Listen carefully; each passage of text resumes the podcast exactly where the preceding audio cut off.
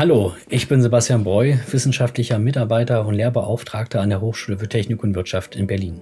Durch jahrelange Erfahrung und die tägliche Arbeit fällt mir immer wieder auf, wie schwer wir uns manchmal mit der digitalen Welt tun. In diesem Podcast möchte ich mich mit Menschen austauschen, die bei ihrer Arbeit viel mit den Themen Datenschutz oder IT-Sicherheit zu tun haben, um mit gemeinsamer Expertise den Zuhörerinnen und Zuhörern die Cybersicherheit näher zu bringen. Wo sind die wirklichen Baustellen? Wie sicher sind wir und was können wir für mehr IT-Sicherheit tun? Was für Gefahren lauern eigentlich in dieser Cyberwelt und wie viele weitere Aspekte rund um die Informationssicherheit können wir besprechen? Vergessen Sie nicht, dieser Show auf Spotify, iTunes und Co. zu folgen, um keine neuen Episoden zu verpassen. Ich wünsche Ihnen nun viel Spaß mit dem Podcast. Also, herzlich willkommen zu unserem neuen Podcast. Heute geht es um Privacy by Design und Privacy by Default, also Datenschutz durch datenschutzfreundliche Technikgestaltung und Datenschutz durch datenschutzfreundliche Voreinstellungen. Was eine Helfer-App damit zu tun hat und wieso dabei ein Hackathon des Projekts Spell eine Rolle spielt, auf welchen wir im letzten Jahr waren, bespreche ich heute mit meinen beiden Kolleginnen Miriam Eruglu und Ebro Delikaya. Sie werden dabei von ihren Erfahrungen berichten und es hoffentlich wieder zu einem spannenden Podcast werden lassen. Viel Spaß! Hallo ihr beiden, schön, dass ihr beide heute dabei seid. Da ihr zum ersten Mal hier im Podcast seid, stellt euch doch vielleicht ganz kurz vor, um damit die Zuhörerinnen und Zuhörer ja euch auch ein bisschen kennenlernen können. Und vielleicht kann einer von euch beiden ja auch erklären, was das mit Spell zu tun hat und was Spell eigentlich überhaupt bedeutet ne? und was das so ist. Hallo Sebastian, wir freuen uns auch hier zu sein. Äh, also ich bin Ebo Delikaya und seit letztem Jahr arbeite ich als wissenschaftliche Mitarbeiterin im Lernerbe Cybersicherheit. Hallo auch meinerseits, ich bin Mariam Erolo und ich arbeite genauso wie Ebro als wissenschaftliche Mitarbeiterin im Lernlabor. Ähm, falls du nicht möchtest, Ebro, dann würde ich das erklären, von Spell übernehmen. Ja, das kannst du gerne machen. Gut, also Spell steht für semantische Plattform zur intelligenten Entscheidungs- und Einsatzunterstützung in Leitstellen und Lagezentren. Ziel ist es, Maßnahmen zur Gefahrenabwehr, Nothilfe von Versorgung für die Bevölkerung in Krisensituationen – wie zum Beispiel Großschadenereignissen, Pandemien, Naturkatastrophen oder flächendeckende Stromausfällen schneller und situationsgerecht einzuleiten. Also die äh, verschiedenen Challenges hatten das Ziel, in der Hinsicht eine Lösung zu entwickeln. Des Weiteren gab es spannende Speaker und Roundtables für Experten. Mhm. Ja, vielen Dank für die, für die kleine Einleitung. Ich glaube, jetzt sollte man so einen kleinen Überblick äh, bekommen haben. Ähm, ich war ebenfalls ähm, auch mit dabei, aber könnt ihr vielleicht auch den Zuhörern erklären, was da so unser Ziel war, an dieser Veranstaltung teilzunehmen? Ebro, vielleicht ziehst du da. Klar, sehr gerne. Es gibt ein laufendes Projekt beim Fraunhofer Fokus, in dem es um die Digitalisierung eines Dashboards für äh, die Leitstellenzentrale geht. Am Ende soll bei Katastrophen ein schnelles Lagebild und ein Überblick über bestehende Ressourcen geschaffen werden und die fremden Ressourcen sollen auch einsehbar sein. Und außerdem soll es ein Frühwarnsystem geben, mit dessen Hilfe vor Katastrophen vorgewarnt werden soll. Da unser Team aus Mitarbeiter und Mitarbeiterinnen des Lernlabors und Kollege und Kolleginnen ähm, aus dem Fraunhofer Fokus bestand, hat das Thema des Hackathons perfekt gepasst. Genau, deswegen haben wir uns da auch angemeldet. Wir selbst fanden das Thema sehr spannend. Na gut, alles klar. Ähm, danke dafür. Ähm, erzählt doch mal kurz für die Zuhörerinnen und Zuhörer, wie so ein Hackathon eigentlich abläuft. Ich denke, es gibt dort draußen sicherlich einige Leute, die sich das als großes Nerd-Treffen in Kellerräumen mit wenig Tageslicht, Pizza, Energy Drinks und irgendwie seltsamen Codezeilen, die über die Bild Bildschirme huschen, vorstellen. Ähm, aber wie läuft das eigentlich so ab? Wie kann man sich das vorstellen, ähm, ähm, wie das bei uns ablief, als woran wir teilgenommen haben? Die Veranstaltung ging über drei Tage von Freitag bis Sonntag. Die Teilnehmer kamen aus ganz Deutschland und soweit ich mich ähm, erinnern kann, hatten wir aus Berlin die weiteste Strecke gehabt. Äh, nach einer Eröffnungsrede ging auch schon die Teambuildingsphase los. Wir, die Kolleginnen von Fraunhofer und das Unternehmen Empolis, hatten sich dann zusammengeschlossen und ein Team gebildet. Dann ging der Marathon auch schon los. Äh, magst du etwas äh, über das weitere Vorgehen erzählen, Ebro? Wir haben uns dann in geschlossenen Räumlichkeiten bequem gemacht und zuerst einen Plan erstellt, wie wir weiter vorgehen wollen. Da wir eine ziemlich große Gruppe waren und problemlos zu einem ähm, Endergebnis kommen wollten, mussten unsere Schritte auch gut organisiert werden. Als Teamleiter haben wir ja dich dann ausgewählt, Sebastian. Und du warst auch ein echt toller Leiter. Hast deinen Job wirklich gut gemacht. Ja, was soll ich dazu sagen? Danke erstmal ähm, dazu nochmal. Äh, ihr, habt, ihr habt es mir als Team durch die gute Zusammenarbeit auch relativ leicht gemacht. Ne? Ähm, was ich vorher bei so einem großen Team und ähm, auch dem vorher nicht kennen, weil wir uns ja da wirklich da in dieser großen Halle getroffen haben und zum gleichen Thema zusammengeschlossen haben, ähm, gerade mit den Kollegen von Empolis, ähm, hätte ich das nicht erwartet, dass es so gut und reibungslos läuft. Aber es war auch nicht alles entspannt, soweit ich mich erinnere. Ähm, ich glaube, da waren noch so ein paar, paar Krücken mit dabei. Trotzdem kam es, wie in jedem Projekt, ab und zu zu Hindernissen oder Hürden. Ähm, ich weiß noch, wie wir Samstagnacht ähm, gemerkt hatten, dass wir ein großes Problem beim Entwickeln haben und wir uns unbedingt etwas Neues überlegen mussten. Ähm, da aber die Teammitglieder sehr verständnisvoll und zielorientiert waren, löste sich auch das Problem recht schnell. Und am Ende kamen dann wir zu einem super erfolgreichen Ergebnis. Ja, ich war auch oder bin auch immer noch äh, sehr stolz darauf, ähm, was wir da in diesen drei Tagen ähm, geleistet haben. Ähm, Gerade wie das alles funktioniert hat, wie die verschiedenen Rollen eingenommen wurden, auch die Zuarbeit untereinander, auch wie lange gearbeitet wurde. Da wurde auch gar nicht drüber diskutiert, ob man jetzt bis zwei, bis drei oder bis wann auch immer macht, sondern es wurde so lange gemacht, bis die, sag mal, die Meilensteine, die wir uns für die einzelnen Phasen überlegt hatten, bis die wirklich, bis die wirklich erreicht wurden. Ähm, aber geht doch nochmal etwas genauer auf unser Endprodukt ein. Ähm, wir erzählen jetzt, haben jetzt ein bisschen was von diesem Hackathon erzählt, was wir da so organisatorisch gemacht haben.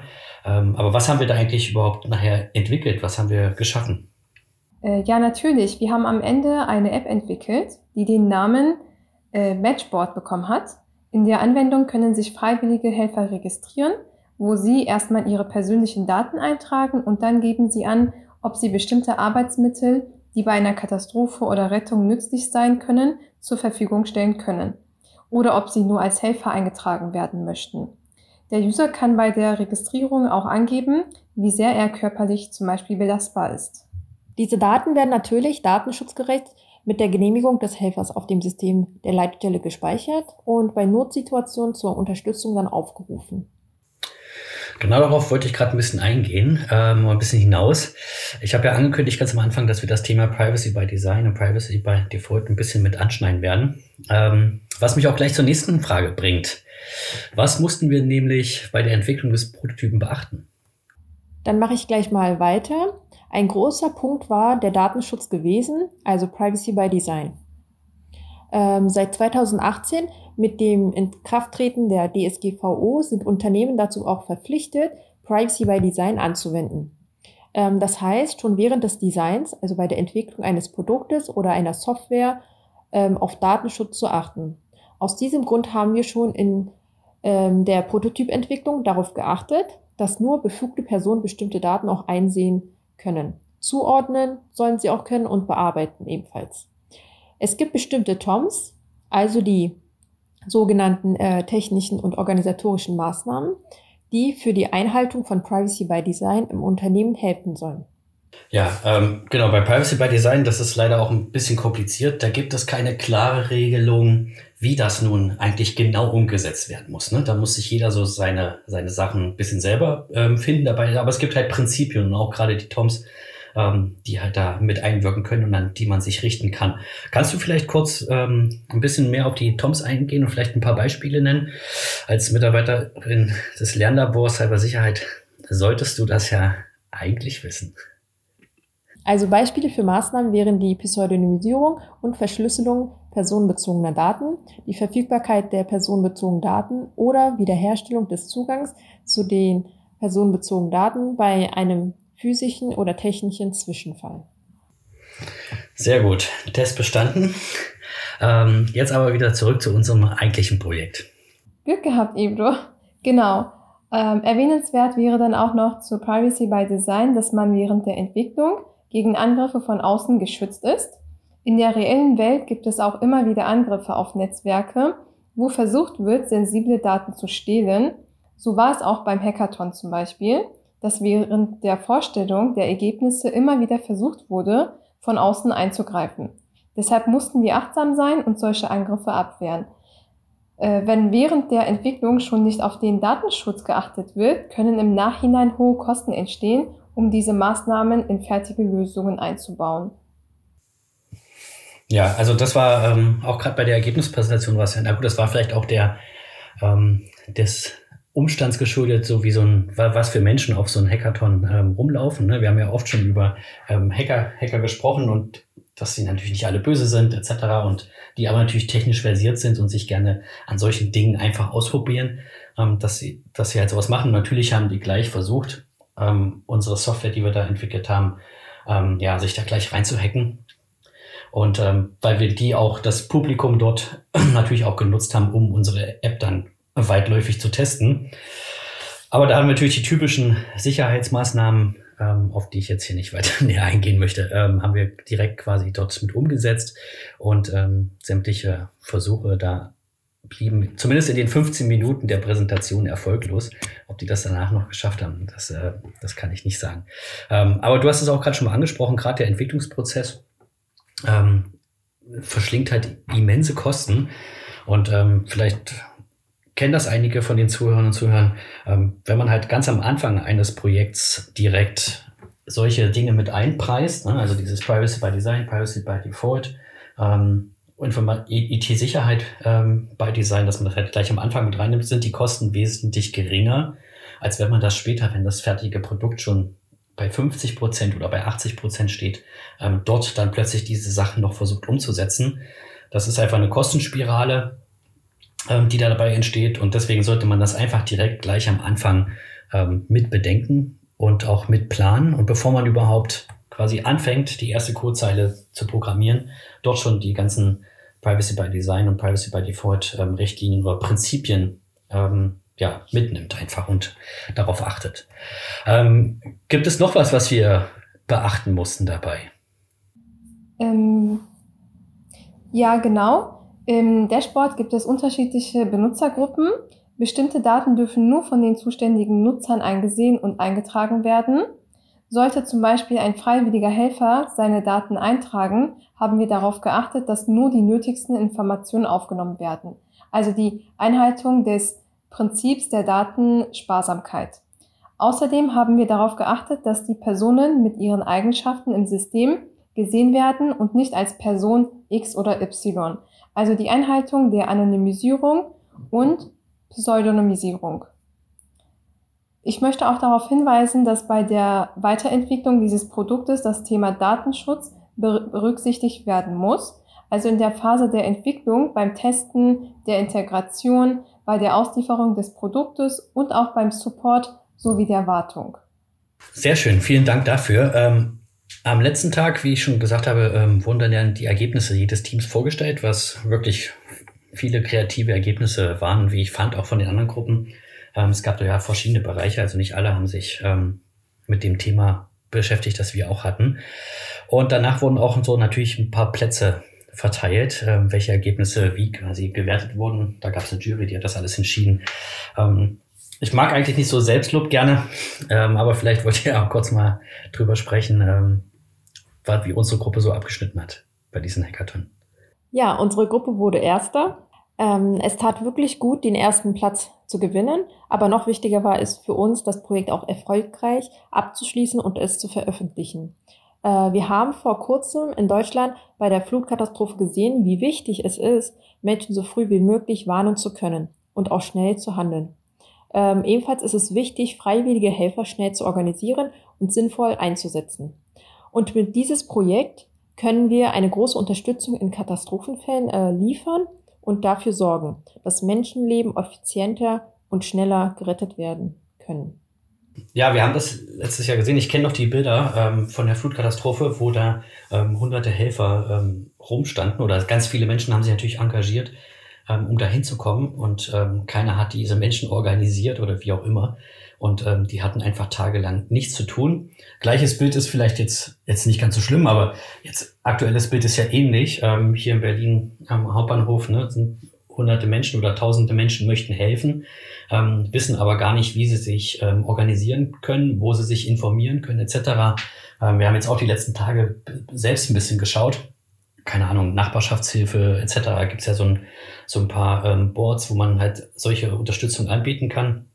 Und da wäre natürlich so eine, ja, so, so eine allumfassende App, ne, wo man quasi unabhängig davon, was gerade für ein Problem, Katastrophe, was auch immer ähm, eintritt, dass man da die Leute gut organisieren kann mit den Fähigkeiten, die die haben. Das ist halt auch das, glaube ich, was nochmal wichtig war bei uns, dass wir halt nicht die Leute kategorisieren nach, ähm, wer ist das, sondern einfach nur, ähm, welche Fähigkeiten bringen die mit und wie kann ich diese zusammen nachher bringen, na, zusammen matchen, deswegen auch ähm, der Name nachher des Boards, um dann halt das alles auch gezielt zu steuern.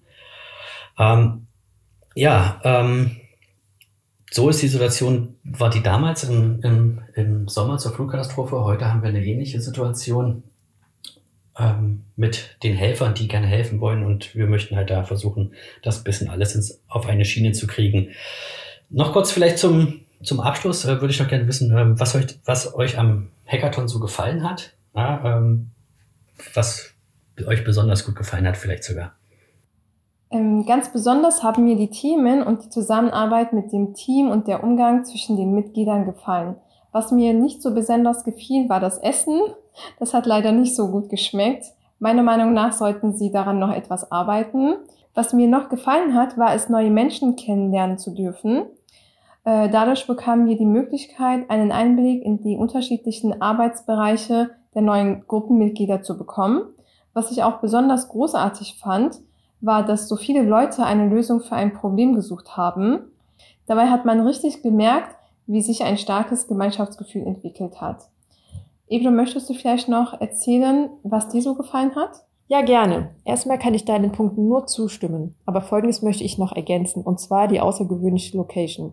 Die war ziemlich cool. Ähm, der Hackathon fand nämlich parallel zu mehreren Autorennen auf dem Nürburgring statt. Das sorgte zusätzlich für Energie und Spannung, ähm, wenn man mal im Zuschauerbereich Pause gemacht hat und beim Kaffeetrinken ein Rennen zuschauen konnte. Und was hat dir so gefallen, Sebastian? Also ich kann mich auch wie Ebro gerade äh, den Punkten, die ihr gerade gesagt habt, äh, nur anschließen. Das war ähm, wirklich eine, eine schöne Erfahrung. Ähm, man hat auch gesehen, dass ähm, ja auch verschiedene, also national, international verschiedene ja, Begeisterte für Technik und ähm, für Hilfe, auch für soziales äh, Engagement zusammenkamen und wollten dort halt ähm, was Neues, was Gutes entwickeln. Ja, also nicht einfach irgendwie nur versuchen, Sachen, vielleicht Dinge kaputt zu machen, sondern das war wirklich mal ein Hackathon, wo man gesehen hat, dass Informationssicherheit und Spaß äh, man das wirklich zusammenbringen kann. Ne? Und danach was ähm, daraus wirklich was, ja, was entstehen kann. Das ist ja auch das, was man am Entwickeln von, äh, am Code entwickeln ist. Am Ende hat man halt ein Ergebnis, ähm, was man auch wirklich erschaffen hat. Ähm, das war sehr schön und auch das ähm, Zusammenwirken aller Beteiligten. Also da hatte ich, wie man so schön sagt in Deutschland, wenn man da was positiv sagt, sagt man ja meistens, man hat nichts zu meckern. Ähm, also das war, das war sehr, sehr ordentlich. Vielen Dank an euch beide. Ja, es war sehr schön, heute nochmal rückblickend den Hackathon ähm, sich ein bisschen näher anzuschauen. Ähm, solche Projekte sind ja sehr intensiv, aber dementsprechend kann man davon auch vieles mitnehmen. Und ähm, ich fand es gut, dass wir uns hingesetzt haben und das einfach nochmal aufgenommen haben.